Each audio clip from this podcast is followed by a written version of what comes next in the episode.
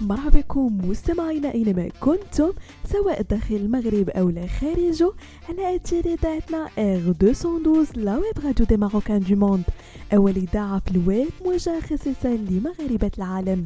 وكما العادة مستمعين فقرة نجوم ويك نرافقكم في إطلالة في آخر أخبار نجوم الساحة الفنية الوطنية والدولية. وبداية مع الفنان المغربي سعد المجرد وفي إطار التشويق الجديد والفني اللي كيجمعوا بالفنانة التونسية يسرى محنوش تقاسم سعد بوستر العمل ديالو الجديد مع جمهوره صفحته الشخصية على إنستغرام واللي من المرتقب أن يفرج عنه اليوم بقناته الرسمية على يوتيوب.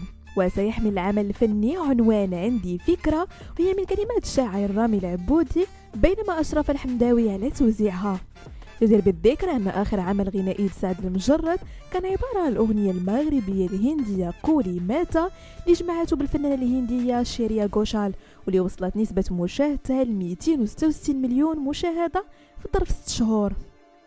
وانتقلوا مستمعينا المغني المغربي الشاب زكريا الغافولي واللي طرح أحدث إصداراته الغنائية المستوحاة من التراث المغربي ديالنا ذلك عبر قناته الخاصة على منصة يوتيوب. وحمل العمل الجديد. عنوان هكا عجبني أنا. كلمات من التراث المغربي الأصيل. ألحان زكريا غافوري ومصطفى جورج. أما التوزيع الموسيقي فكيعود المايسترو عادل الخليفي. من الجدير بالذكر أن آخر عمل زكريا حمل عنوان في الهوا سوا بالتعاون مع الرئيس العربي المغارن واللي وصلت لحد الساعة جوج مليون مشاهدة.